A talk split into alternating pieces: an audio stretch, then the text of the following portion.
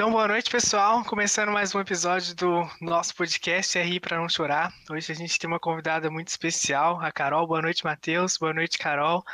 E hoje a gente vai falar um pouco sobre a importância das mulheres nas RI, né, na governança, assim, mais especificamente sobre Kamala Harris e a liderança das mulheres durante a pandemia, enfim, alguns assuntos bem legais, assim, que acho que a Carol vai contribuir muito com a gente. Boa noite, Carol, de novo, novamente.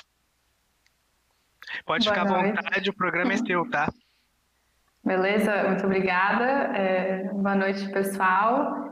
É, queria primeiro agradecer vocês, Matheus e Matheus, é, pela oportunidade, por, por terem acreditado, abraçado esse tema que, que eu vejo que é tão importante para a gente discutir, é, não só para quem, quem é de RI, né, mas também para outras pessoas. E também desejar sucesso para a iniciativa de vocês, que eu achei, achei muito legal. Muitíssimo obrigado. Boa noite, Ina. Boa noite, Matheus. Estamos aqui nessa noite de quinta-feira para trocar uma ideia sobre gênero. E já querendo começar, né, já vamos passar a bola para a Ina aí para ela falar um pouquinho mais que nós, que você já está acostumado com a nossa cara. Conta para nós por que é tão importante esse tema e por onde surgiu o teu interesse. É, então, é, recentemente, assim, é, eu estava conversando com umas amigas minhas é, sobre referências que a gente tem de, de mulheres, é, mais especificamente de autoras, né? E a gente viu que a gente sabia nomear muito homens é, que tinham escrevido sobre tal e tal tema, mas a gente não, é, não conhecia tantas mulheres, tantas autoras de uma forma geral. E isso na faculdade também a gente vê que nossas referências dificilmente são de, de mulheres. É, e então isso partiu de, do nosso desejo de estudar mais sobre teoria feminista, sobre mulheres que, enfim, têm as mais diversas trajetórias e, inclusive, a gente fez um, um grupo de, de leitura é, para ler exclusivamente mulheres autoras, que, que é chamado de Kumbuka, não sei se já ouviram falar.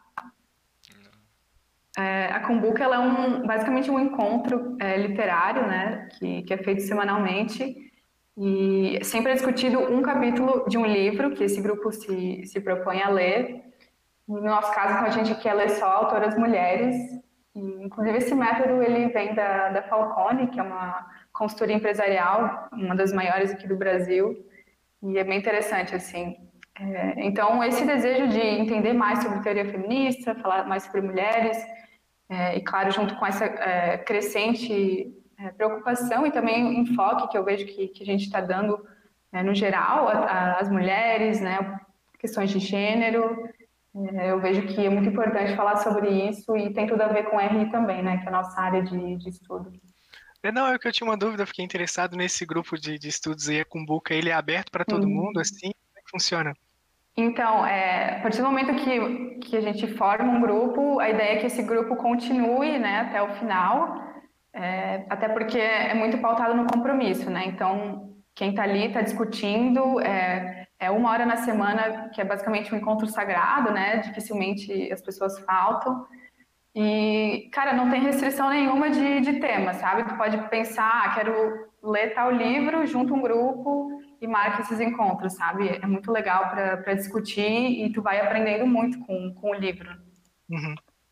Legal. E se a galera quiser participar, tem alguma rede social, tem algum contato assim que tu pode passar? Não, é, é independente, assim. Ah, eu tenho, independente. Se, se, quiser, eu, eu, passo as regras, porque basicamente segue algumas regrinhas. É, mas, assim, qualquer um pode fazer, não é nada que é alguém que, que faz, sabe? É independente. Massa. Não, vamos deixar pra galera, então, depois, para quem quiser, só dar uma conferida. Cara, então, direcionando um pouco mais para o nosso tema, uh, especificamente nas RI, quando é que vocês veem que esse tema surgiu de uma maneira um pouco mais evidente, assim? Porque a gente tem na faculdade especificamente um debate muito forte entre realismo e idealismo. A gente acaba aparecendo ali uma teoria crítica, uma teoria marxista, mas o gênero, especificamente na nossa graduação, ele fica mais voltado para grupos de estudo, pessoas que têm esse interesse individual, mas não faz parte da matéria da grade obrigatória do curso. Como é que vocês entendem isso? E onde vocês entendem que o, que o gênero, né, como um tema geral, entra nas relações internacionais? É, então, é, do que eu vejo na, na, minha graduação, né, eu faço Relações Internacionais na, na UFSC, É, eu vejo que a gente tem muito disso que o Matheus falou, né? A gente aprende sobre teorias, é, sobre organizações internacionais, e só em pontos específicos, assim, e também depende muito do professor que a gente vai abordar questões de gênero. É, além de que na grade obrigatória também não, não tem nada especificamente sobre isso, mas o que eu vejo, né? É, depende bastante do professor trazer essa questão.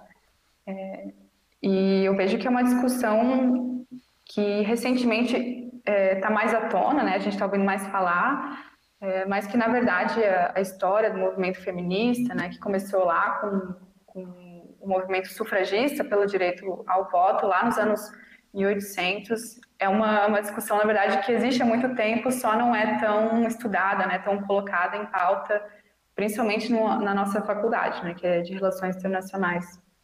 Sendo um tema dos, dos das ciências sociais em geral, né? Eu acredito que investigando o papel da mulher na sociedade, alguma coisa muito mais ligada à sociologia, filosofia, pela Simone de Beauvoir, como é que vocês uh, compreendem isso no nosso mundo atual? Porque a gente estava falando ali, vamos começar por termos práticos, né? A gente entende a Kamala Harris ali em ascensão, mas a gente vê que não é um padrão que mulheres ocupem uma posição de de destaque, né? E como a gente pode fazer essa conversa com a teoria que a gente aprende, que normalmente é uma coisa muito mais técnica, ligada à metodologia de pesquisa das relações internacionais, que normalmente atribui o realismo e o idealismo. A corrente geralmente analisando fatos, e aí vem o feminismo para trazer uma, uma perspectiva diferente, uma abordagem mais humanitária, uma abordagem mais pós-construtivista, eu acho que é um termo que é aceitável usar nesse sentido, para dizer, ah não, essa teoria ela serve a um propósito, ela serve a um país, ela serve ao patriarcado. Então, como é que a gente começa a interpretar fatores dos nossos dias, do nosso dia a dia a partir da teoria do, do gênero, de gênero? Então, eu acho que, que um primeiro passo é a gente começar a falar mais sobre isso, sabe? Que por mais que eu e esse grupo de, de mulheres que, que a gente lê sobre autoras, por mais que a gente é, individualmente faça esse exercício, é, às vezes, no dia a dia mesmo, a gente acaba tendo atitudes machistas ou, ou acaba ficando omissa a fatos machistas que acontecem. Então, eu vejo que um primeiro passo é a gente normalizar esse debate, a falar mais sobre isso e não só como uma coisa idealista, mas realmente botar isso em prática, sabe? E estimular que tanto homens como mulheres também abordem esse tema, estudem o tema. É, por mais que, que eu sei que às vezes é difícil para o homem se colocar no lugar da mulher, é, a minha dica assim, é que pelo menos escute o que, que as mulheres estão falando, e as mulheres estão falando bastante ultimamente, é, seja pelas mídias, uh, seja nas faculdades ou em outros locais. Então, acho que é muito importante, um primeiro passo é ter atenção, porque isso já vem sendo falado, sabe? Basta a gente agora entender a mensagem e começar a agir no dia a dia, e não ficar só no discurso mais idealista, né? E é uma modificação cultural também, né? Desde criança a gente aprende o que é do homem e o que é da mulher, né? E na maioria das vezes as coisas de mulher são tipo a fazeres domésticos, assim, tu aprende na escola, sabe? Sempre o homem é alguma coisa voltada mais para o trabalho, trazer alguma coisa para casa e a mulher é voltada para fazeres domésticos, né? Então acho que essa desconstrução tem que partir daqui para trás, né? Se hoje nós não aprendemos, falamos pouco assim de feminismo, de, de mulheres, de liderança feminina, imagina as crianças da, da dessa geração que estão vindo agora. Então acho que a gente tem que fazer uma quebra de cultura aí, co começar a dar valores diferentes, ensinar para as crianças que esse debate de gênero é importante também. As mulheres são importantes para a construção da sociedade, né? Então acho que é uma quebra que não parte só daqui, além de escutar tudo que a gente tem que estar tá fazendo, a gente tem que voltar lá atrás e ver como a gente está ensinando as crianças de hoje, né? Para ela não, elas não repetirem os atos que aprendem enquanto pequenas, assim.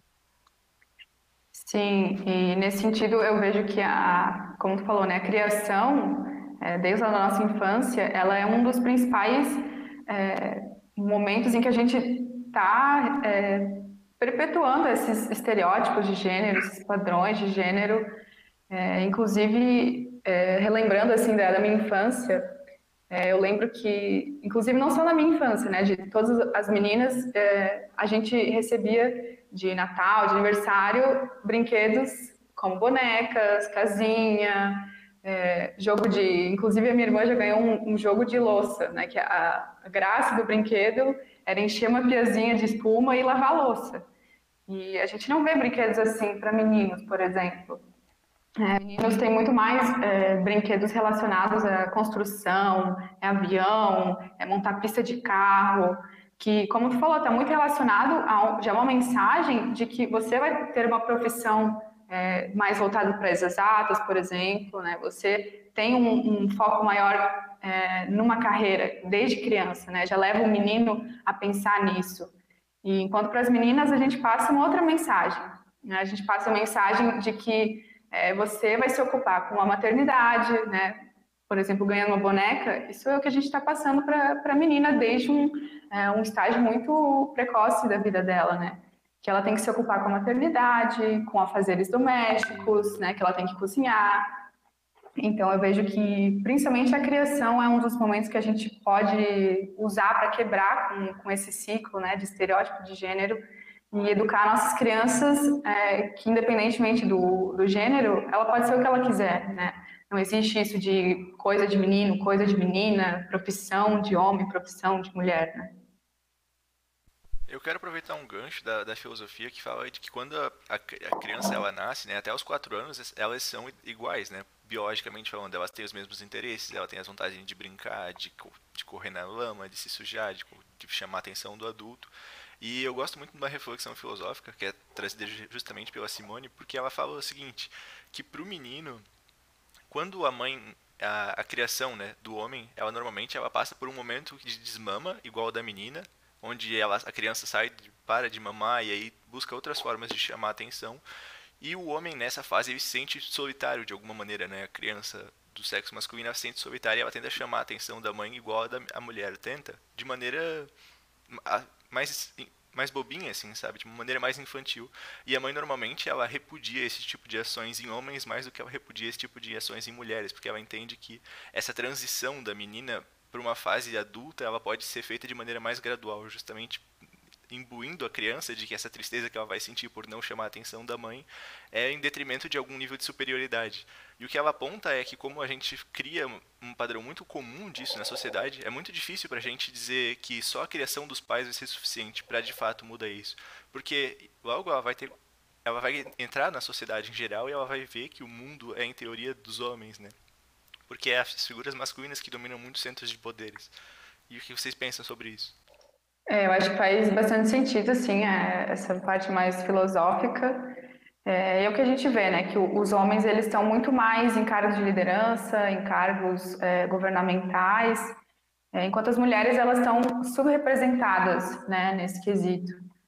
É, inclusive eu achei alguns dados é, sobre isso, sobre a representação da, da mulher no âmbito governamental, e, e, eu vi que ao mesmo tempo que a mulher representa 52% da população mundial, né, ou seja, ela é, em teoria, a maioria, é, ela também está tá muito subrepresentada nos parlamentos é, de todo o mundo, né, elas são apenas um quarto dos membros eleitos.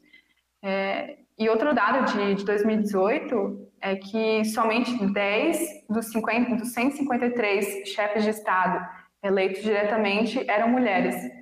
É, então imagina, né, se é, essa desproporção, ela, ela mostra como, como isso é latente, né, como o homem ainda ocupa muito espaço de poder, enquanto a mulher é, não vê esse espaço como sendo dela e muitas vezes é, inclusive, desencorajada a seguir uma carreira política, por exemplo. O quanto será que isso vem do fator econômico?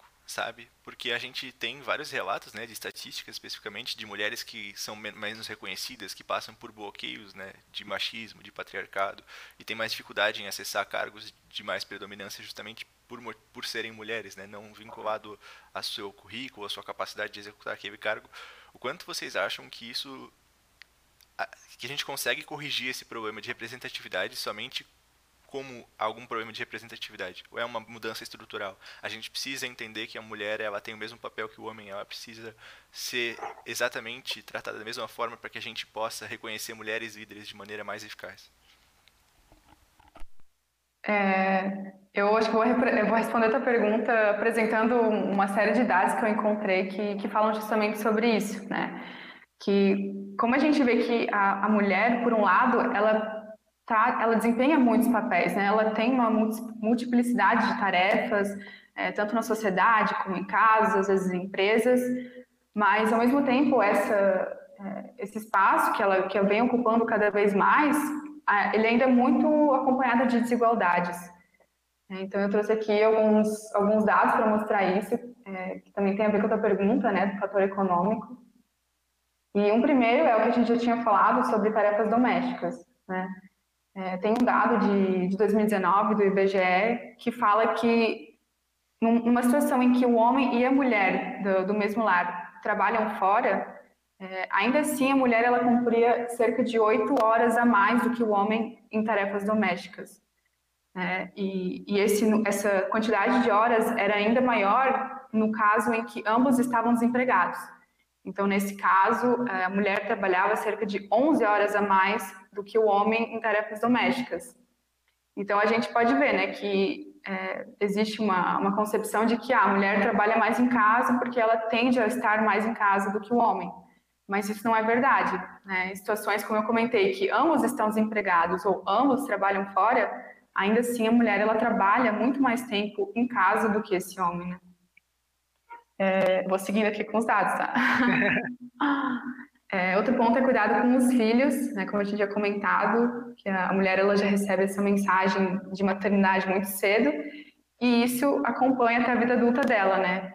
É, tem um dado de, de, um estudo feito em São Paulo é, de que a divisão dos cuidados com filhos da mulher com outra pessoa, ela teve um avanço, sim, aumentou de 12% em 2018 para 37% em 2020.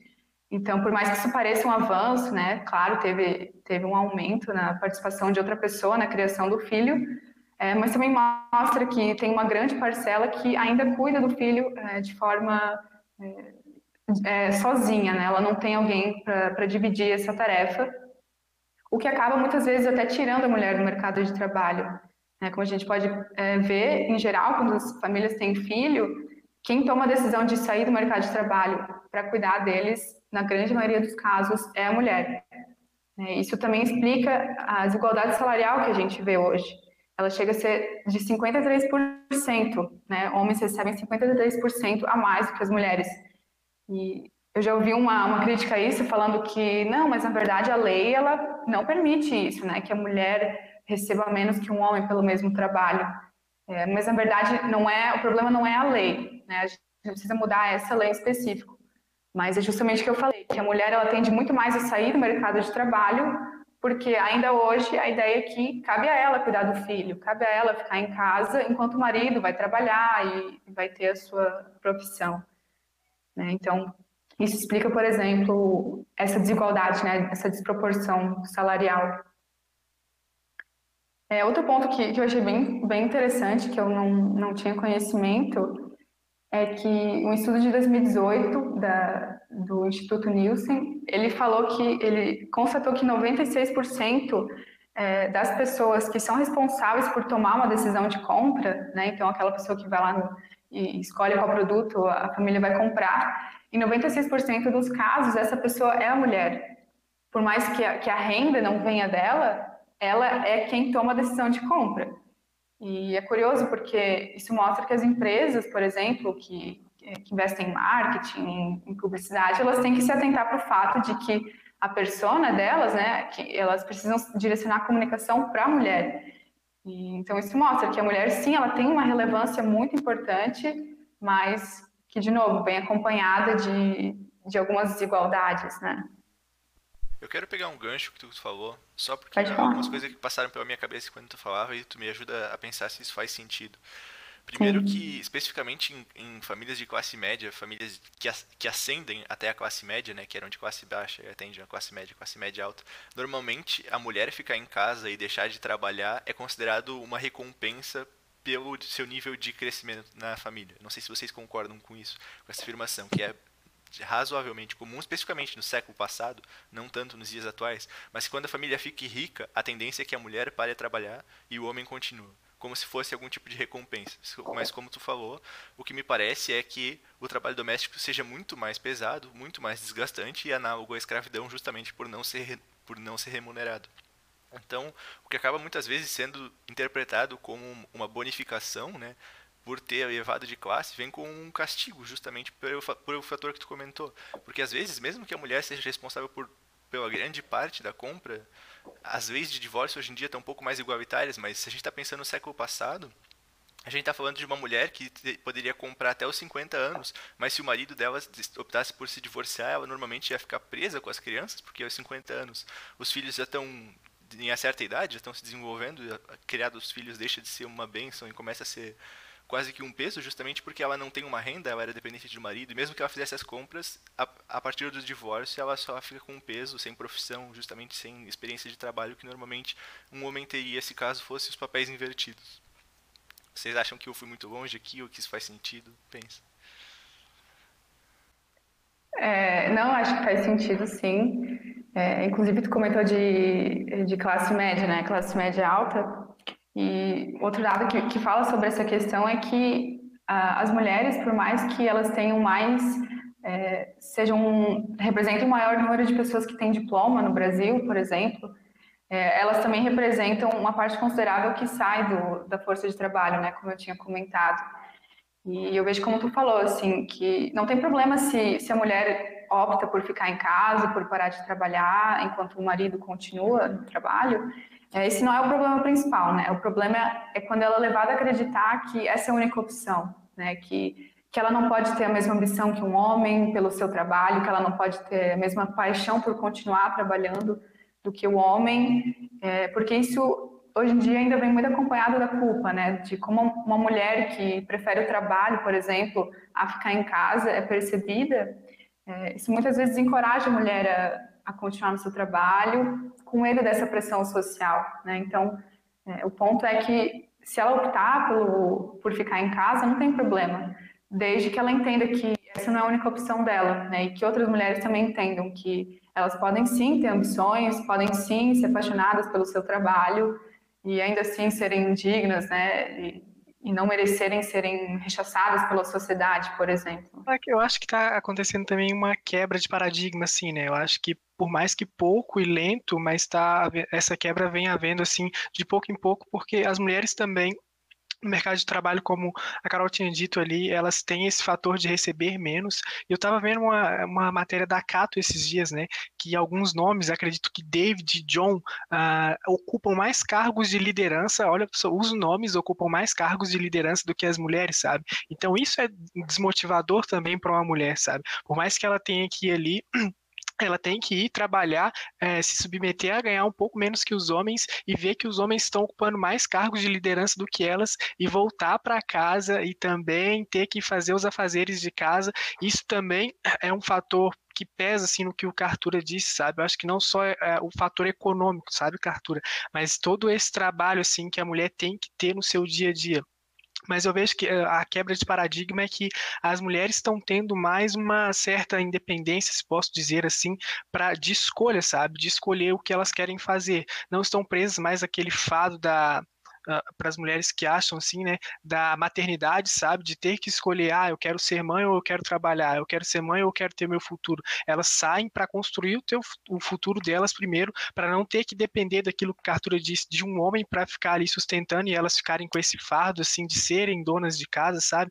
Então, aos poucos, assim, é, não um dado científico, mas um dado de observação assim das mulheres de, desse século assim de, da nossa geração, sabe? Elas estão com essa elas voltaram mais a cabeça para isso, de tipo não depender mais do homem, não querer ficar em casa e fazer os afazeres domésticos, que do que é aquilo que a gente estava falando lá atrás, né? Do que foi tudo aquilo que foi ensinado para elas, elas estão quebrando isso e seguindo, fazendo o que querem, tomando conta de suas vidas e bancando tudo assim dentro do possível, né?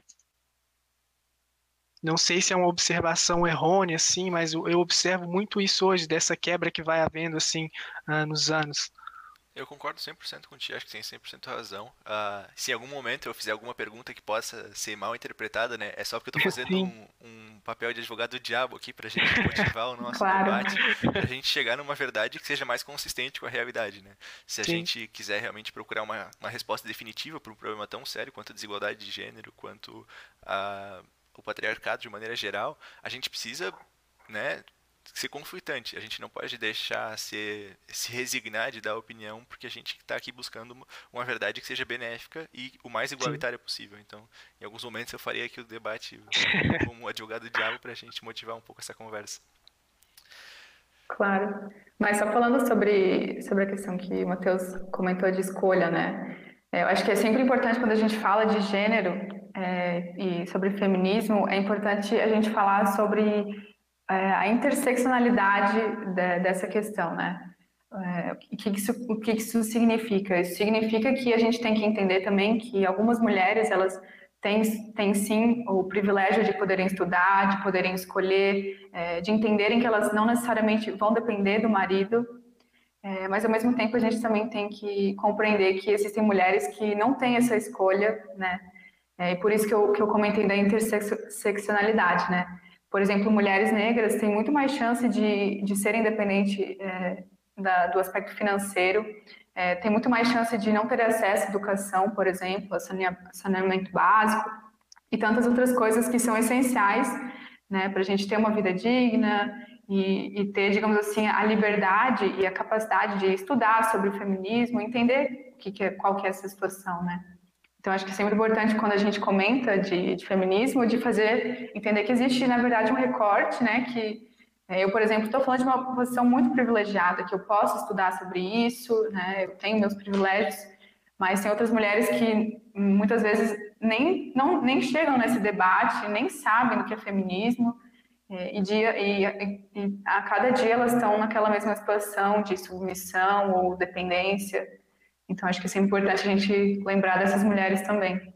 Eu acho que é válido também fazer um argumento teórico no sentido de que existem vários feminismos justamente para suprir essa necessidade de diálogo, por causa que uma mulher branca ocidental de país desenvolvido tem uma realidade completamente de uma mulher negra de país periférico. Então, acho que justamente pode ter surgido, né, de maneira mais evidente o feminismo no diálogo a partir de Anne Sickner, no, Anne Sickner no Brasil, Sandra Harding, que fizeram obras muito importantes e trouxeram o feminismo para as relações inter, internacionais, mas especificamente a gente tem o feminismo pós-colonialista, que tenta trazer um pouquinho da realidade da mulher que vive numa sociedade periférica, o feminismo africano, o feminismo marxista, que vai argumentar que existe o, o problema da mulher, né, na verdade isso é um conflito muito grande entre, por exemplo, as feministas do, como a Simone de Beauvoir, porque ela dizia que uma sociedade marxista ela não prega necessariamente a igualdade de gênero.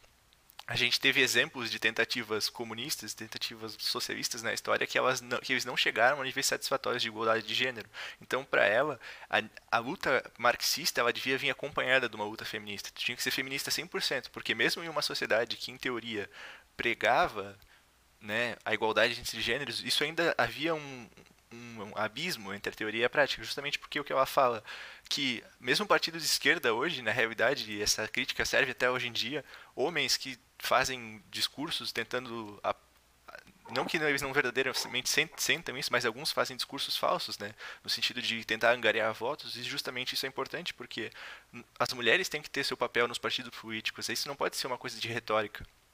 Justamente não pode ser uma concessão que a gente a gente entra a gente estava conversando outro dia até sobre a possibilidade de ter cotas nas mulheres nas políticas, né? Cotas partidárias, cotas para para eleição. E o que a Simone de Beauvoir falava é que isso é uma forma de mistificar, sabe? No sentido de achar que está dando uma concessão para uma mulher que na verdade é só uma forma de desmobilização. Então, eu tenho essa preocupação de que as pessoas se iludem muito com partidos de esquerda, achando que é, votar na esquerda é votar na igualdade de gênero, enquanto eu acredito fortemente que esse seja um debate paralelo, que tem que acontecer de maneira simultânea, sabe? Tu tem que prezar pela igualdade salarial, prezar pela igualdade entre pobres e pessoas ricas, e da mesma maneira tu tem que prezar por igualdade de gênero, porque são debates que não necessariamente se complementam, eles devem ser feitos de maneira simultânea. Certo, e também uma frase, acho que bem no sentido do que falasse agora, é, que também é da Simone de Beauvoir, é, que ela fala que, principalmente em situações de crise, né, em situações de, enfim, quebra da normalidade, é, os direitos das mulheres, principalmente, são colocados em xeque. Né? Então, independentemente do, é, do momento que a gente está passando, né, por mais que as eu, pelo menos, sou otimista em relação à evolução que as mulheres estão tendo, a evolução do debate feminista, É, a gente tem que ficar muito atento, porque em momentos de crise, por exemplo, a gente pode ter uma perda desses direitos, né? A gente pode ter esse debate abafado. Então, não é como se a gente tivesse conquistas é, no dia de hoje, que isso já fosse garantia de que no futuro vai ser tudo é, igualitário, que né, a gente vai ter uma relação de, de maior paridade com os homens em, nos aspectos políticos, econômicos, no mercado de trabalho. Então, acho que é importante falar sobre isso também, que a gente tem que manter o debate e não só acreditar que, que já está tudo ganho hoje em dia, né? É, eu queria pegar dois ganchos aí, né, do que o Cartura falou da representatividade, assim, que votar na esquerda não é votar literalmente na igualdade de gênero, né? É, é tão real isso que se a gente olhar para a Câmara dos Deputados, por exemplo, tipo, de 513, eu acho, 77 são mulheres, sabe? Então é, tipo, muito pouco o número de, de mulheres, assim, que estão sendo, uh, representando a gente, assim, né? E pegando o gancho da Carol ali, do otimismo, tu vê que o mundo caminha mais para esse lado, assim, onde as mulheres vão tomar mais uh, lugares de poder, sendo chefe de Estado, enfim sendo líderes assim para o povo, né? não só na frente de governos, mas na frente de empresas e afins. Tu vê esse cenário muito perto, muito distante. Como é que tu enxerga isso hoje? É, estudando um pouco mais assim sobre sobre esse cenário, né, político, é, eu vi que sim tem uma uma desigualdade muito muito forte, né, em homens e, e mulheres na política. E o principal que eu vi é que, como o Matheus comentou, né, sobre as cotas de gênero. É, eu vi alguns estudos comentando, né, como é que foi essa questão. É, e basicamente isso seria, digamos, a segunda onda feminista, né? Depois da conquista para o voto, a gente teve essa essa discussão, é, principalmente ali é, em 1970, nessa década, é, de cotas de gênero, né? 1970 eu digo mais para a Europa, né? Isso foi muito mais forte na Europa e no Brasil chegou mais na década de 90. É, inclusive teve uma, uma, conferência da ONU sobre mulheres é, com essa justamente com essa pauta, né?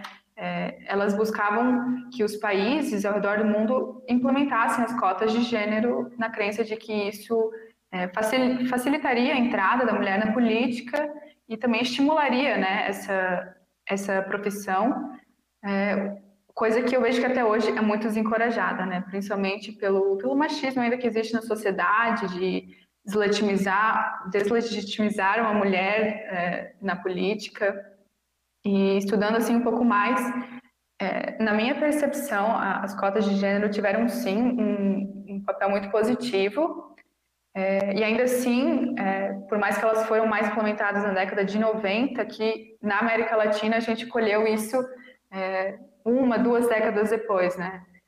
É, inclusive, estava seguindo um, Instagram bem legal, que a gente pode deixar para as pessoas, que, que dá, assim, é, como se deu essa história da, das mulheres na política nos principais países da, da, América Latina, né?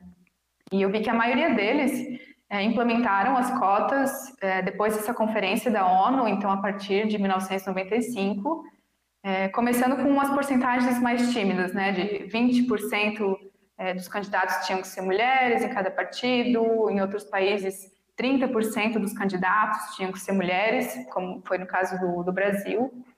Mas como isso não era uma, uma, medida obrigatória, né, os países eles poderiam apresentar, por exemplo, uma lista com tantas mulheres, mas não necessariamente elas iriam ser eleitas ou iriam realmente para é, votação. Né? Então, acho que isso é, esse caráter não mandatório da, das primeiras medidas de cotas de gênero contribuiu para que a gente só uh, ah, 20 ou 10 anos depois fosse colher os resultados, né? Por exemplo, no Brasil, a gente só teve uma, uma presidente mulher em 2010. E para os outros países da América Latina foi, foi a mesma coisa, né? Só a partir dos anos 2000 que, que começaram a surgir essas lideranças femininas, né? Acho que é importante que a gente pegue essas conquistas como primeiros passos, sabe? Porque mesmo que a gente tenha essa preocupação de que isso seja usado como cortina de fumaça para desmobilizar as mulheres, eu acho que é importante a gente pegar pequenas conquistas e utilizar como primeiro passo. Claro que a gente vai aceitar se o governo estiver dizendo a gente quer mais mulheres na política, a gente quer 5, 10%, mas a gente tem que aceitar isso como um primeiro passo, porque isso não resolve o problema. Especificamente na pós-modernidade, as autoras como a Anne Sickner ela vai falar, a gente só pode mudar a política internacional quando a gente tiver mais de 50% das mulheres em cargos que fazem parte parte do policy making dos países. Então eu acho que é muito importante isso, e mesmo que seja 5, 10%, aceitar, mas não aceitar de maneira deliberada, sabe? Aceitar como um primeiro passo para a gente evoluir para uma sociedade que normalize isso. O que o que não é a realidade, e como a gente como a Carol pode falar mais depois, a gente estava trocando uma ideia sobre mulheres na liderança da pandemia. Normalmente são muito superiores às lideranças masculinas, né? E eu deixo tu continuar se tu se sentir confortável. Não, legal. É, só, só para comentar assim do, do que te falasse, né? Realmente são primeiros passos, são primeiras conquistas. E claro que a gente tem que entender isso como algo muito positivo, como um começo. É, justamente a terceira onda do feminismo é sobre isso, né? Sobre paridade de gênero. Porque não adianta a gente ter esses incentivos, né, para conseguir uma melhor oportunidade se esses cargos não estão sendo de fato ocupados, né? É, e como eu comentei anteriormente, esse, os dados das lideranças políticas femininas, eles são preocupantes, porque mostram que, que a gente está muito, está pouquíssimo representada, mundo afora, também no, no cenário nacional, e, e que se a gente não tem uma mulher, é, ou mais mulheres na política, tomando as decisões, muito dificilmente uh, as nossas questões, as nossas demandas vão ser atendidas, né? É, então, acho que é até um ponto que, que eu li num artigo falando já sobre a pandemia, é, é que as mulheres, elas, não é não é um, uma característica biológica, né? Mas elas têm algumas iniciativas. A liderança feminina ela tem um certo olhar, uma forma de fazer política que diferencia da, da política masculina, né? É, falando agora especificamente sobre a pandemia, é, eu vi que teve um, um, artigo da Forbes que foi o principal, o mais famoso, né? É, acredito há uns dois meses atrás, quando quando a gente viu que os, os países liderados por mulheres, eles, os resultados no combate à pandemia foram muito mais positivos é, do que os de países liderados por homens, né? Então, eu tenho dado aqui de que oito dos dez países com os menores índices é, de mortalidade pelo coronavírus, é, desses, oito, desses dez países, oito eram governados por uma mulher e ao passo que os 10 países com os piores coeficientes de mortalidade, é, desses 10, 8 eram liderados por homens. Então, a gente vê que, que a, gente, a gente pode interpretar uma coisa disso, né? Como eu falei, não é porque a mulher ela tem uma, uma genética especial que faz ela ser melhor na política. Não é isso, né? É que a partir do momento que a gente traz uh, uma mulher para a política, a gente coloca mais mulheres nesse espaço, a gente tem decisões muito mais inclusivas, né? decisões que, que vão levar em conta muitos outros fatores, né? porque cada mulher ela tem uma trajetória, traz uma, uma perspectiva de vida. É, isso faz com que, que, a decisão seja melhor e que a gente consiga é, soluções muito mais criativas, inovadoras, e de alguma forma também mais inclusivas, né, que levem, é, levem mais pessoas em consideração. É, inclusive, eu estava vendo alguns, é, algum, quais foram as estratégias dessas mulheres no combate à pandemia, e eu percebi alguns padrões, né. É, um primeiro é que logo no início do ano, a pandemia ainda não era de fato uma pandemia, né, ela estava começando a, a se agravar, mas desde esse início, quando surgiram poucos casos no, no país de cada uma, é, essas líderes elas já apostaram em medidas rígidas né, de isolamento, distanciamento social, é, para combater ao máximo possível a famosa curva, né, o pico do, do coronavírus no país. E outro, outra estratégia em comum é que todas elas elas apostaram muito na ciência né? Elas investiram em testes em massa para a população, elas aumentaram os investimentos em é, hospitais para atender essa demanda pra, por conta do coronavírus. E outro ponto que eu achei bem curioso também é a forma de comunicação que elas, que elas adotaram. É, então, por exemplo, a Angela Merkel, da Alemanha, ela, desde o início, é, deixou muito claro que a situação era séria ela deu um tom de urgência para a pandemia e, e, já orientou a população a tomar o máximo de medidas de, de prevenção desde aquele início. Né? Algo que Por exemplo, em comparação com o Trump ou até com o Bolsonaro aqui no Brasil, é, a comunicação deles é, não levou tanto o tom de urgência que a pandemia é, exige, né? Eles às vezes até negaram alguns fatos, é, não, deram, não deram muita importância, não orientaram de fato a população de, da importância de se prevenir, é, de manter o isolamento social.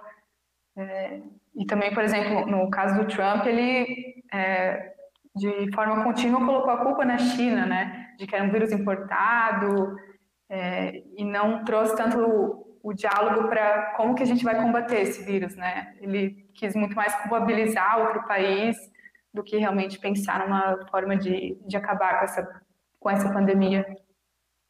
É, a gente estava falando, não sei se podemos relacionar, mas a gente estava comentando da decisão de compra das mulheres, né? Da tomada de decisão, assim, da persona da mulher na tomada de decisão, né? Se a gente pode relacionar isso a, ao fato do, da assertividade delas no combate ao coronavírus, né, dessas que a gente está conversando aqui agora, porque enquanto os, os, chefes de Estado, homens, se preocupavam, como tu disse, importar ou passar a culpa para alguém, ou sei lá, não, não em tomar decisões efetivas para combater, uhum. elas tomaram essas decisões e foram assertivas nas decisões que tomaram. Então a gente pode relacionar esses dois fatos também, eh, essa bagagem que elas têm, esse peso da, na decisão que elas têm com o combate ao coronavírus. Eu acho que sim, não, não só por conta dessa questão, é, mas um fato que, que eu percebo, é, uma opinião minha, né? Uhum. Eu vejo que a mulher, em geral, ela tem uma visão é, do todo mais ampla é, do que a maioria dos homens. Então, por exemplo, quando, quando chega um problema de tamanha complexidade, como o coronavírus, por exemplo, é, eu vejo que a mulher ela tem uma capacidade de quebrar esse problema grande em problemas menores e ela também pensa em estratégias para atacar várias frentes desse problema. É, um exemplo foi a, a, líder da, da Islândia, se não me engano, da, da Dinamarca, que fez uma comunicação oficial específica para as crianças do país. Então, é, ela levou em conta o papel das crianças na, na pandemia, né? De, por mais que, que ainda a criança não, é, não entenda muito do que é o vírus, ou, enfim, fique muito mais sobre tutela dos pais, é, a criança, por ser assintomática na maioria dos casos, ela pode é, piorar o contágio dessa doença, né? Ela pode gerar um efeito contrário do que a gente quer.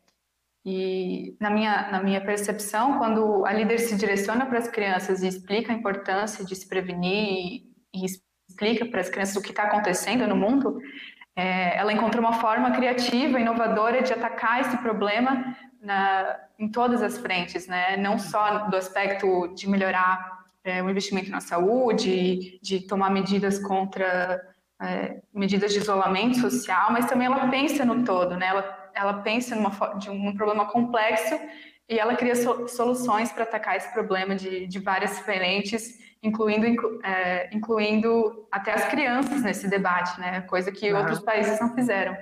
Aproveitando, já que falaste dos Estados Unidos, como é que tu interpreta a ascensão da Kamala Harris para a vice-presidência do Império?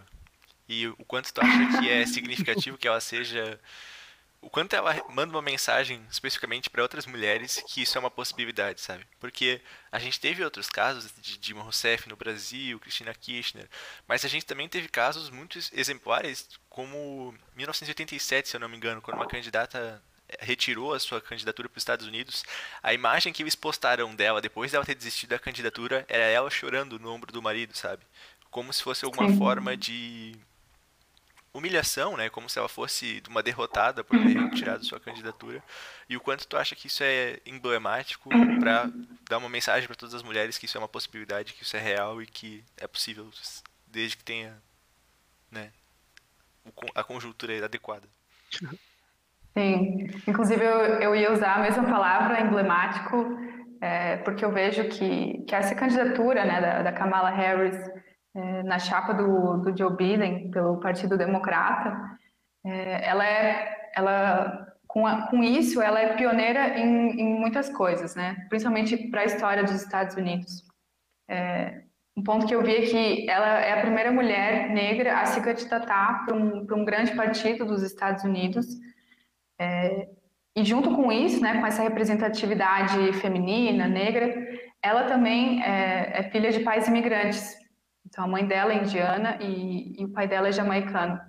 E isso por si só já, já representa uma grande quebra no, no discurso anti-imigração do Trump, por exemplo, né? E e eu vi também, lendo um pouco mais sobre a, a trajetória da carreira dela, ela foi pioneira em praticamente todos os cargos que ela ocupou.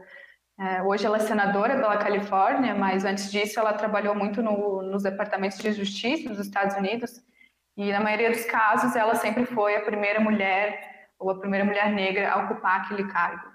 Então, um dos principais pontos é que que nós mulheres também precisamos é de exemplo é de alguém, é de uma mulher que, que lutou contra o sistema machista, que lutou contra os, os desincentivos que ela recebeu durante toda a vida, mas chegou lá, né? E eu acho que é muito importante que a gente também, é, homens e mulheres, busquem essas pessoas, busquem estudar quem foram essas pessoas, é, para a gente ver que, que não é por falta de exemplos que, que a gente vai existir, né? Que historicamente, desde do, 100, 200, 300 anos atrás, a gente já teve exemplos de mulheres pioneiras e que, que a gente se inspire nelas também, né?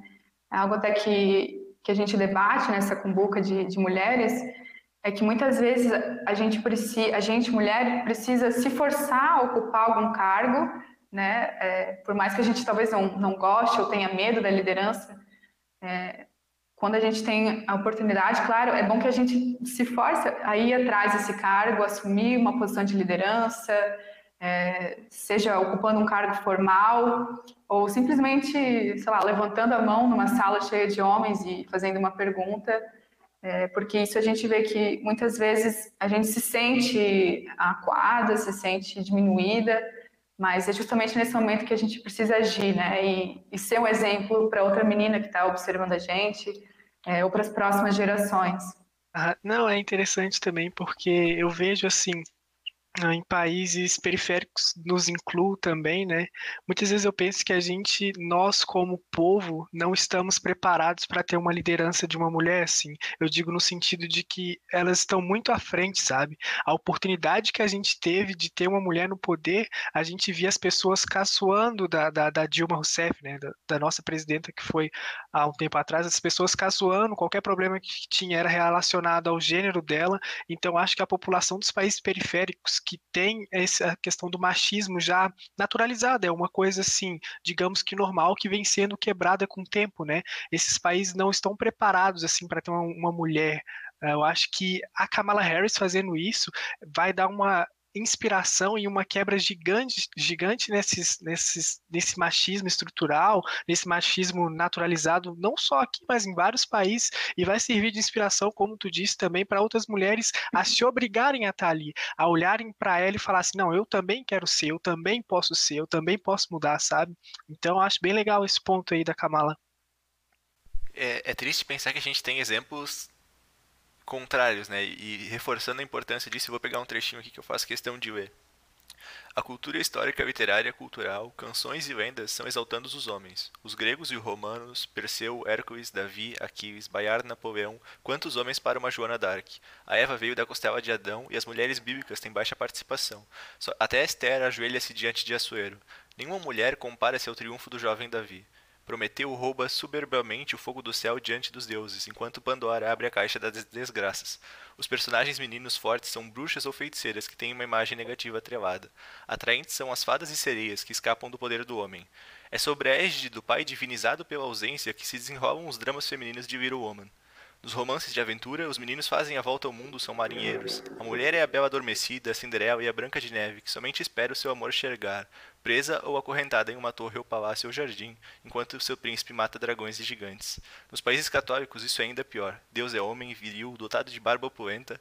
Cristo é divino. Os anjos não têm sexo, mas todos têm nomes masculinos. Os representantes, os papas e os bispos são todos homens. A menina que se confessa o faz para um homem um confessionário. Ou seja, a gente tem tantos exemplos que servem de desmobilização que eu acho que emblemático é uma palavra até insignificante comparada à importância de que é dar exemplos contrários a esses muitos que já são bombardeados pra gente desde criança, sabe? Dizer que realmente não interfere se tu é mulher ou homem, que tu pode chegar lá, que tu tem essas possibilidades, mulheres fortes da história. Esse trechinho é da Simone de Beauvoir, mas eu acho muito emblemático justamente porque quanta coisa disso passa no nosso subconsciente todos os dias e a gente ignora completamente, sabe? Então, eu realmente acho excelente essa, essa ideia de ter uma vice-presidente na capital do império mulher, negra, filha de imigrante. Simplesmente sensacional. Com certeza. E, inclusive, é, como comentasse, Matheus, sobre, é, sobre países periféricos, essa cultura do machismo, é, eu já diria que não é tão exclusivo dos países periféricos, né? Por mais que às vezes a gente possa ter a percepção de que países mais desenvolvidos economicamente, enfim, países centrais, a gente tem essa, essa percepção de que eles têm uma, uma igualdade de gênero maior ou estão mais próximos né, dessa, desigualdade, dessa igualdade de gênero.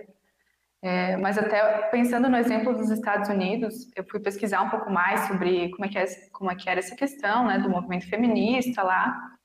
É, e o que eu achei assim chocante é que no texto original da Constituição deles, nem nas 27 emendas que a Constituição tem, é, em nenhum momento eles está explícito que é, que eles que, as, que homens e mulheres são iguais perante a lei, como por exemplo tem no Brasil, na Constituição brasileira.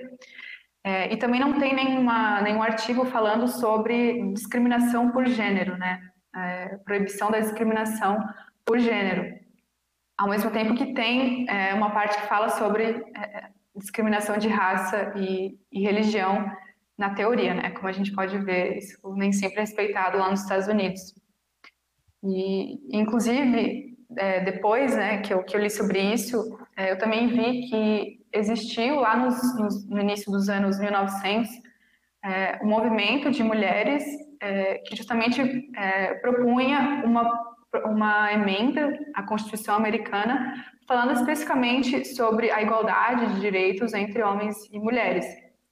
É, é, perdeu força nos Estados Unidos, principalmente por conta de, de outro grupo de mulheres, nesse caso conservadoras, que foi contra essa proposta de emenda.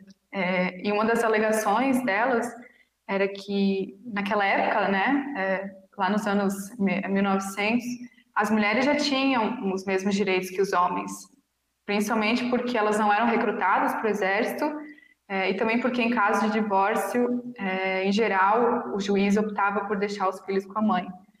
É, então, é, esse debate nos Estados Unidos, por mais que a gente possa imaginar que lá é mais desenvolvido, né, que eles são é, têm mais igualdade, é, esse fato né, de não existir na Constituição um, uma frase especificamente falando sobre igualdade de gênero e sobre a não discriminação por sexos, que, que eu vejo que a gente tem que quebrar esse, essa ideia, né?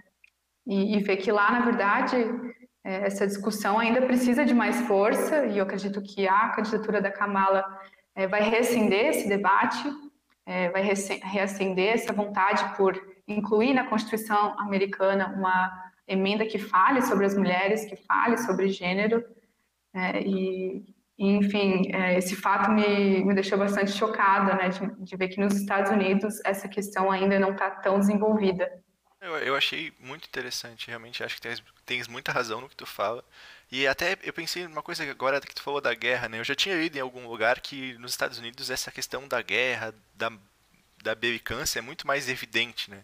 Então a mulher não ir pra guerra era porque a guerra para eles é considerado meio que o último sacrifício patriótico, sabe? A maior coisa que tu pode fazer pelo teu país é ir morrer na guerra. Enquanto os homens estão na guerra, as mulheres ocupam os postos que os homens trabalhavam, né? Como diretoras, enfim. E ainda assim, isso é colocado em segundo plano porque ir pra guerra seria, em teoria, a coisa mais superior que tem. E, e, e claro, hoje em dia a gente vê vídeos na internet de mulheres indo pra guerra, disso mudando um pouco, mas é interessante ver que esse âmbito também extremamente masculinizado é uma forma de prejudicar a imagem da mulher. Eu fico, eu, eu lembro, era 25%, se eu não me engano, 25% dos soldados da, da Segunda Guerra Mundial atiraram contra inimigos mesmo quando eles estavam ah, tomando tiros. Então, 75% não atirou. Ou seja, essa imagem do homem guerreiro que atira, que vai para a luta, ela não é universal. Ela é uma construção justamente para incentivar essas pessoas a serem mais violentas, mais assertivas, mais patrióticas, mas ela não é, não é, não é a realidade do ser humano hoje em dia. E fazer uma generalização dessa é simplesmente ver que não vai dar certo. Sim, e é, eu, eu, há um tempo atrás, eu li um livro que fala sobre mulheres é, e guerra, principalmente no caso da Rússia, né, uma, uma autora que fala sobre as mulheres que combateram na Segunda Guerra Mundial pelo lado da, da União Soviética, e ela fala justamente isso, né, o, o livro ele é composto por vários relatos de mulheres, e essas mulheres, elas queriam ir para a guerra, elas queriam servir o seu país, mas elas não tinham é, espaço muitas vezes nos exércitos, né? Elas não eram convocadas de forma é, de uma forma geral, mas elas queriam sim estar tá, tá no front, queriam pegar em armas, queriam é, pilotar aviões, não só aquela imagem que a gente tem da, da, enfermeira mulher, né, de que a mulher ficava só cuidando dos feridos, elas, elas não queriam atuar nessa área, elas queriam realmente combater o inimigo e, e ir para o front, e esses relatos, assim, são, é, são muito esclarecedores nesse sentido, né? De que a mulher muitas vezes é vista como fraca, né? Que não faria esse sacrifício pelo seu país. Mas o caso da União Soviética, por exemplo, dessas mulheres mostra a vontade que elas tinham de, de lutar e representar o seu país.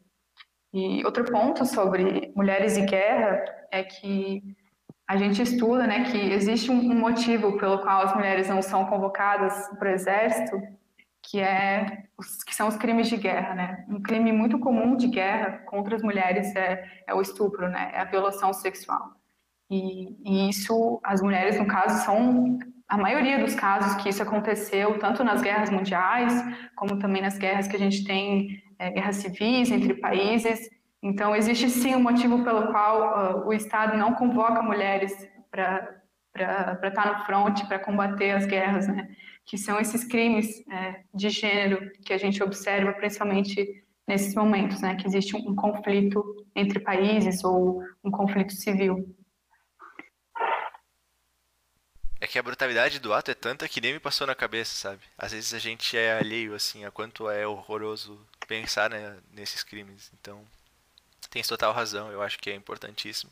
Mas também é importantíssimo a gente saber que existem né, casos que não é exclusivamente por vontade ou por destino biológico da mulher, até porque um dos meus interesses é a Rússia, fiz meu TCC sobre, e uma das grandes reformas da Rússia, feitas de modos ocidentais que tipo reformaram completamente a educação do país, foi feito por Caterina Grande, enquanto outros governantes significativos, como Pedro Grande, eram mais focados em reformulação militar, unificação territorial. Ela, como tu disse, tem essa visão mais abrangente de reforma educacional, instituir um idioma oficial do país.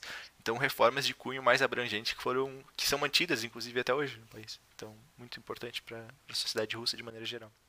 É, eu queria fazer uma, uma pergunta para vocês é, em relação a isso, né? Em relação à representação da mulher na, na política mundial, é, com outro dado que que eu vi recentemente, que é que atualmente existem mais estados autoritários do que estados democráticos no mundo. Né? A proporção é de 92 países, é, países autoritários contra 87 países democráticos.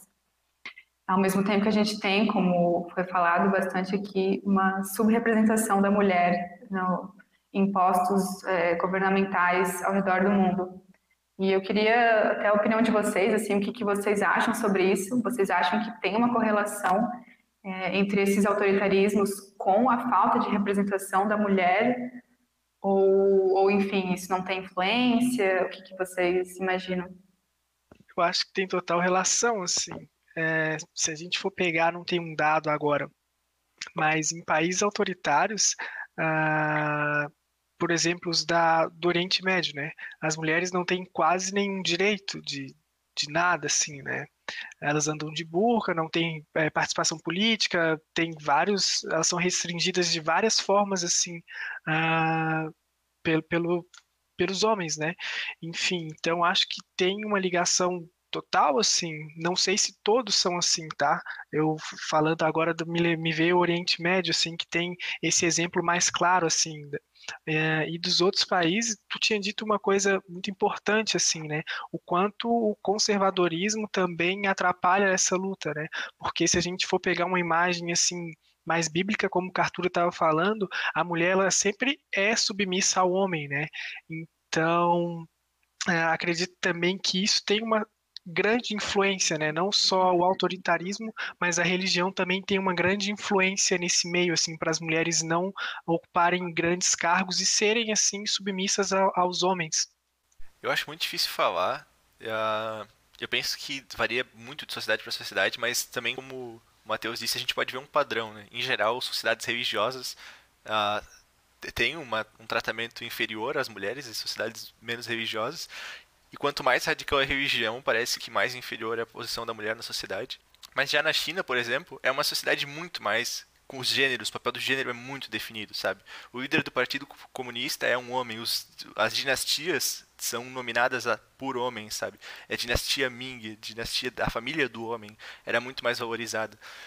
Então eu acho que conforme a gente evolui para estados laicos, para estados mais representativos, mais democráticos, a gente deve ver uma alteração desses números. Mas o problema é que sociedades que baseiam seu código civil em códigos religiosos é muito complicado dizer que isso vai ter uma mudança significativa por representatividade ou por direitos humanos, porque a gente não tem, a gente vive em anarquia internacional, então eu, eu não vejo isso mudando nos países que são mais autoritários, assim. Não sei o que dê a sua própria opinião agora, conta pra gente. É, então, inclusive, é, no, no, discurso da, da Chimamanda Adichie, é, uma autora nigeriana, ela até fala né, que essa, a liderança masculina, lá no início dos tempos, né, tempos pré-históricos, que, enfim, eram, no caso, o, o estado de natureza do homem, a liderança masculina ela fazia mais sentido justamente porque o homem, é, biologicamente, ele tende a ser mais forte que a mulher, né? Ele tem mais músculo. Então, lá na antiguidade, o, era fazia sentido que o homem fosse o líder da tribo, por exemplo, né? Mas hoje em dia, a gente não é o líder mais forte fisicamente, que, que é o melhor líder, né? Que é o líder mais adequado é, para um país.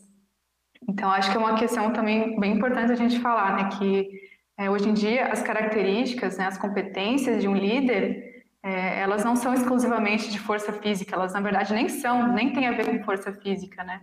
Elas têm muito mais a ver com a forma com, com que essa pessoa se comunica, é, como ela engaja as pessoas ao redor dela a cumprir um determinado objetivo.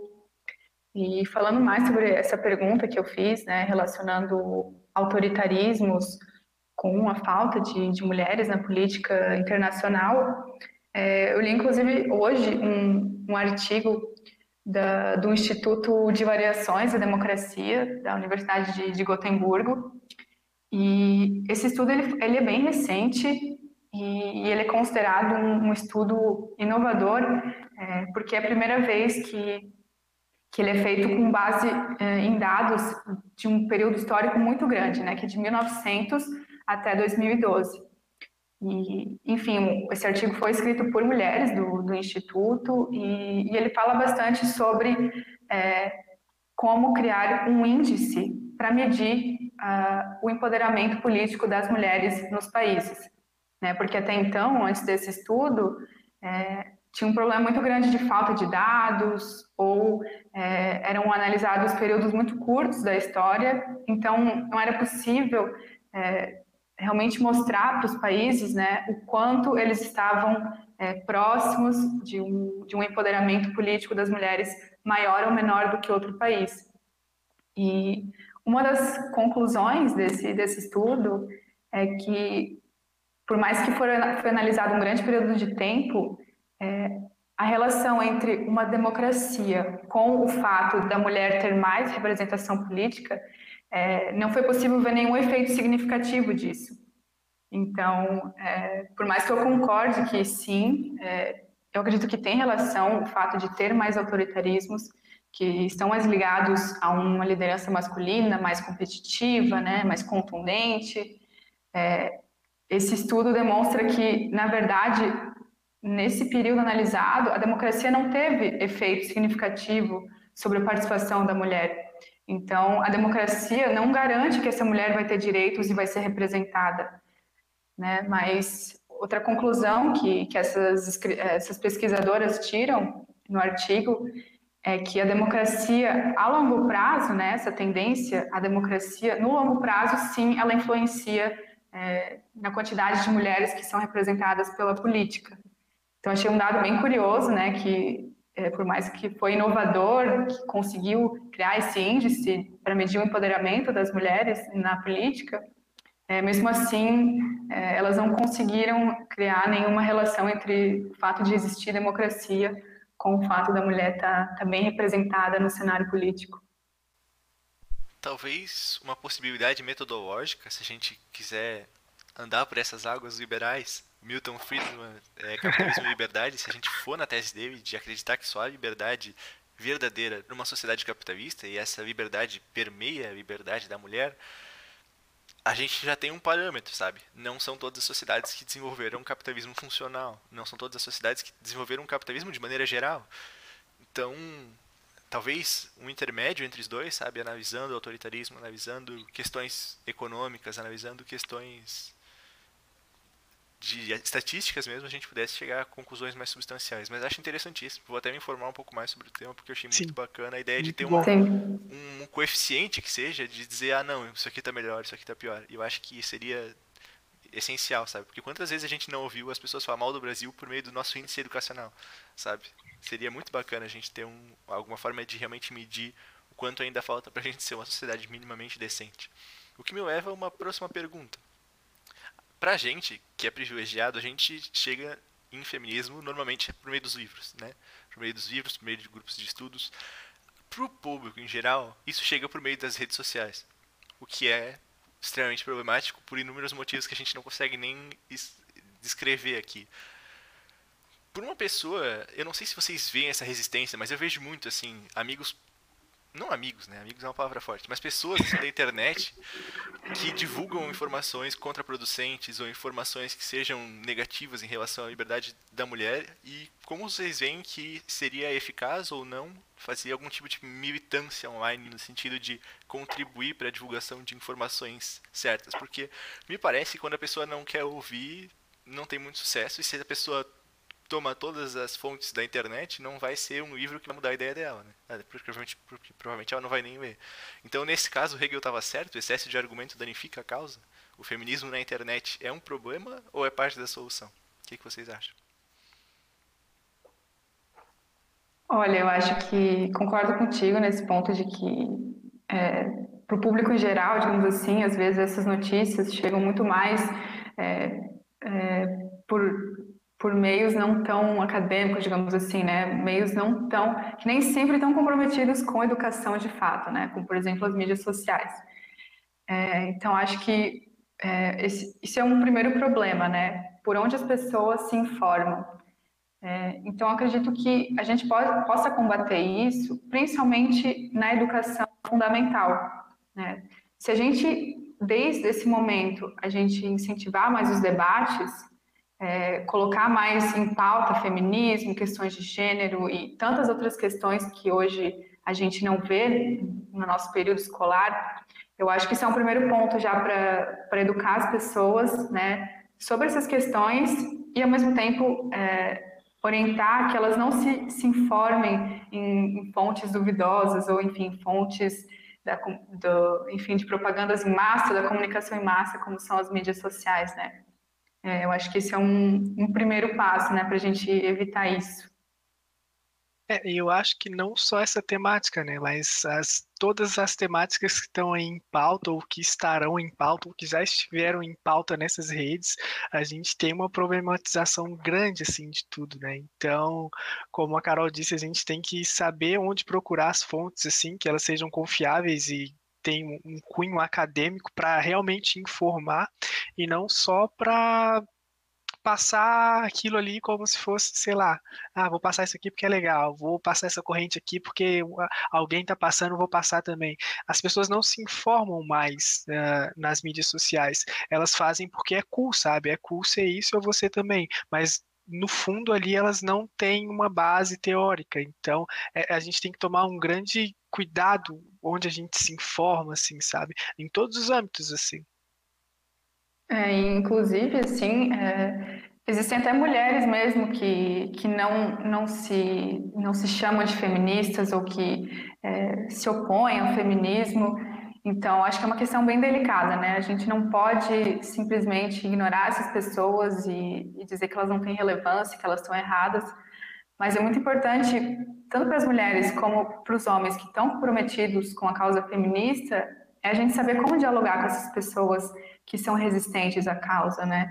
É, não é só falando tu tá errada, é, tu tem que saber que tem as escolhas, não é um, diálogo agressivo que a gente vai conseguir conscientizar essas pessoas, né?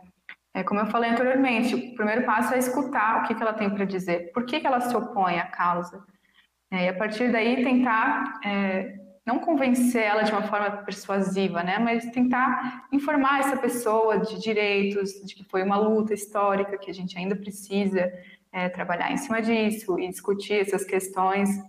Né, mas eu acho que é, que é uma questão importante, né, por, por que, que existem mulheres que são contra feminismos, né, tem até uma frase, feminista não, feminina sim. É, então a gente tem que também ter delicadeza e, e, e usar muito mais o diálogo construtivo para falar com essas pessoas, né? Não simplesmente ignorar elas e, é, enfim, tentar silenciar essas opiniões contrárias.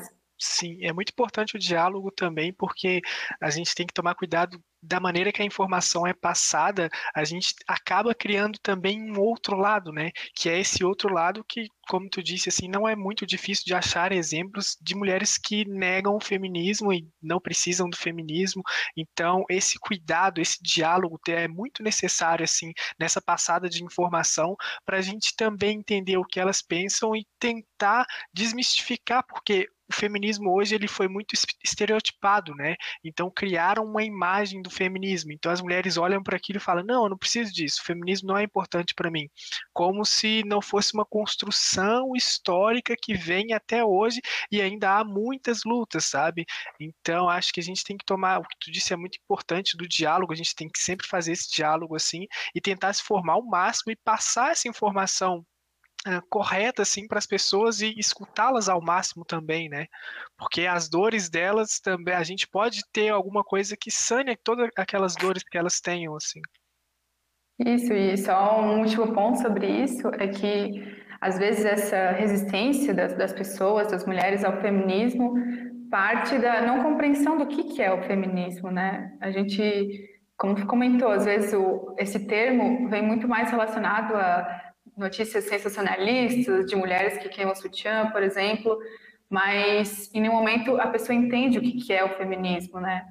É, não é a mulher ser mais que o homem, é uma luta pela igualdade política, social, econômica entre os sexos, né? Que, que isso fique bem claro para as pessoas de que não é a mulher contra o homem, não é nada disso, mas sim uma, uma questão da gente reconhecer que a gente está numa situação de desigualdade hoje, como eu comentei, por mais que o nosso protagonismo vem crescendo no mercado de trabalho, em alguns países na política, é, a gente tem que reconhecer que existem sim desigualdades e é isso que o feminismo vai combater, né? Não vai combater os homens, vai combater essas desigualdades que a gente vê é, de gênero. Sim. Eu fiz essa pergunta porque eu vi uma uma coisa que me entristeceu muito esses dias, que foi meu amigo do curso ali comentando uma publicação sobre feminismo que dizia que as mulheres eram inferiores, alguma coisa assim, uma publicação religiosa. E o cara fez um post super instrutivo, super neutro, sabe? Nada de passivo, agressivo, super neutro. E as pessoas que comentavam era tipo assim, você é homem, você não tem lugar de fala, eu acho que eu sou inferior ao homem, sabe? Tipo, essa pessoa não tem como ter um debate razoável com ela, porque ela, ela já passou muito longe disso, sabe?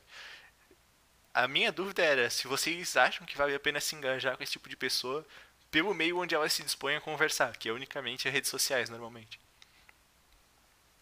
Olha, eu vou responder depende do dia.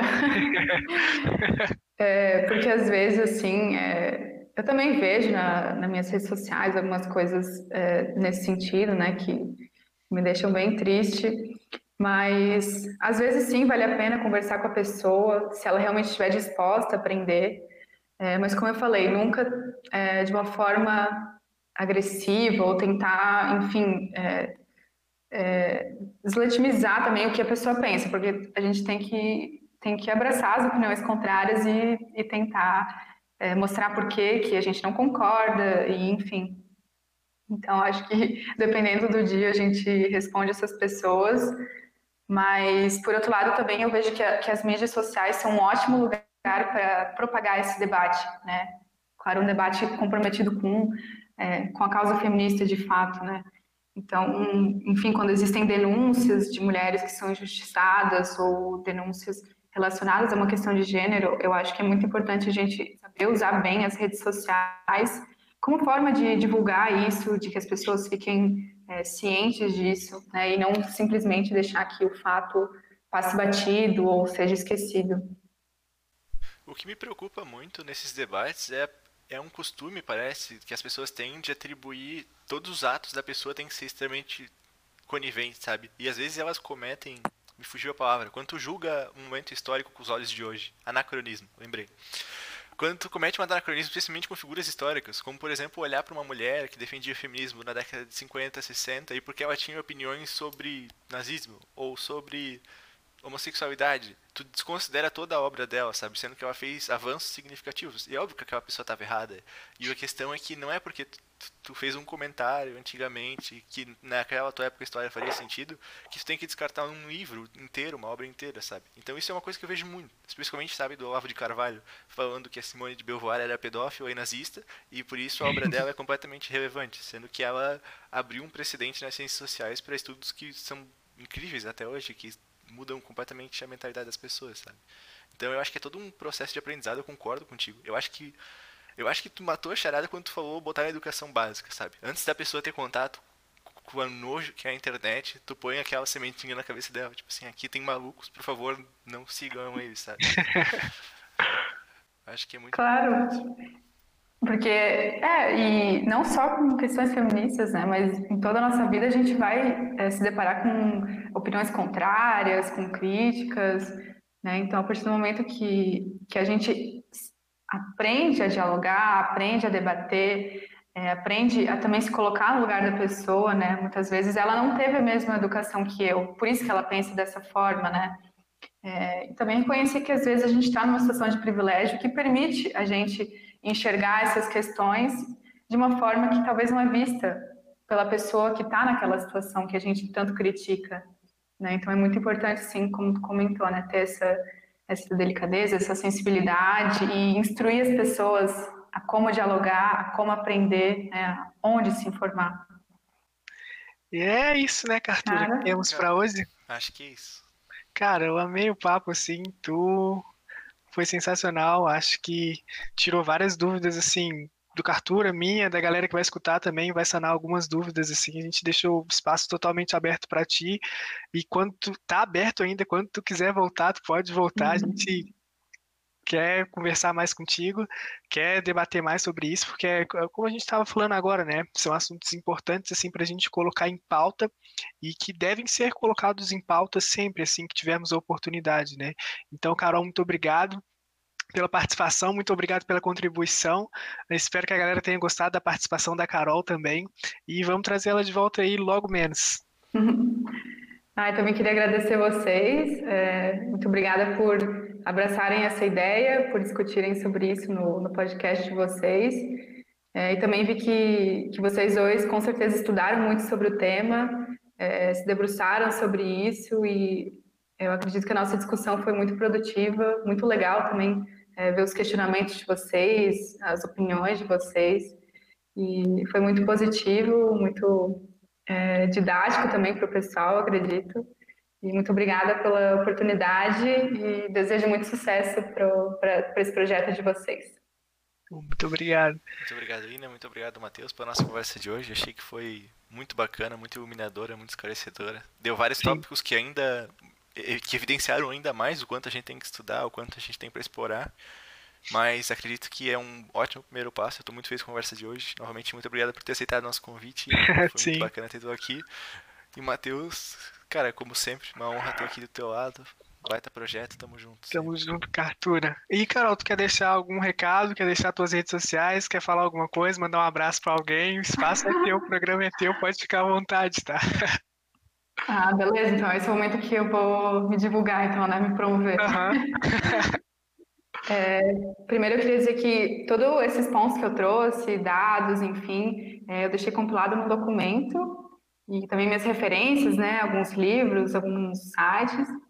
Se a gente talvez se tiver alguma forma de deixar isso pra, no podcast. Uhum.